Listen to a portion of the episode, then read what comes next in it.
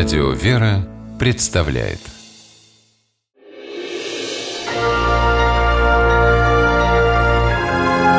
Герои моего времени Алекс Беладо – первый в истории фристайла двукратный олимпийский чемпион. Свое второе золото он заработал на играх в Сочи. Общаясь с корреспондентами, канадский спортсмен часто употребляет слова «мечта» и «борьба». Мечты Алекса сбываются, но борется он не только за себя, но и за своего брата. Стадион в Сочи взревел от восторга, когда, закончив головокружительный спуск, Алекс подкатил к барьеру и на руках перенес через него своего брата Фредерика. В публике послышался плач. Так чувствительные зрители отреагировали на этот жест.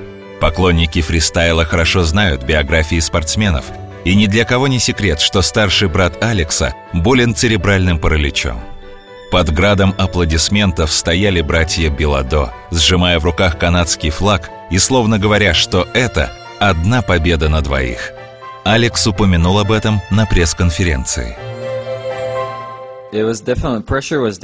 Я бы хотел поблагодарить всех за эту работу, за трудности, за победу, за это достижение и за помощь моего брата, который и привел меня к этой победе. В каждом интервью Алекс Беладо говорит о том, что на победы его вдохновляет старший брат. Фредерик с детства знал о том, что вся его жизнь пройдет в инвалидном кресле.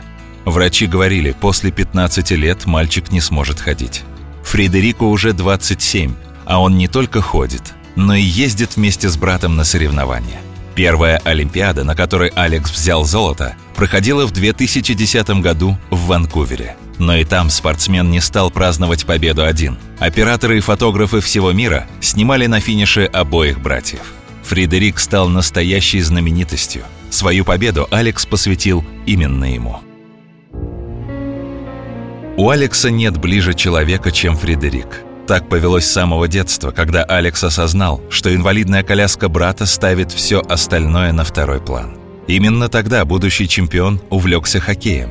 Но тренировки и поездки занимали много времени и не давали возможности общаться с братом.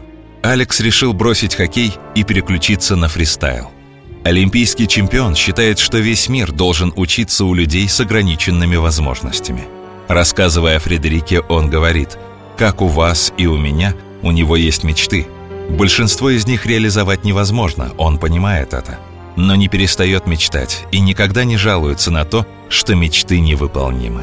Алекс давно хотел уйти из спорта. Объяснял он это тем, что мечтает больше времени проводить с братом.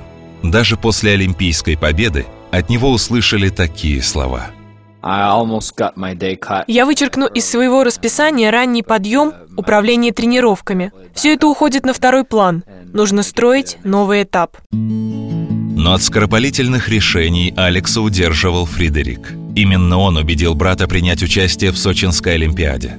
Алекс признается, что иногда ему лень ходить на тренировки, но глядя на брата, он понимает, что Фредерик отдал бы все на свете, лишь бы поменяться с ним местами.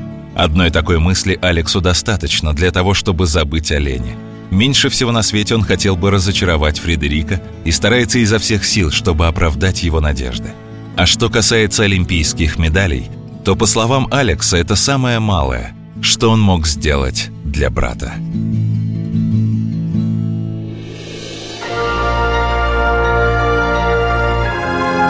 Герои моего времени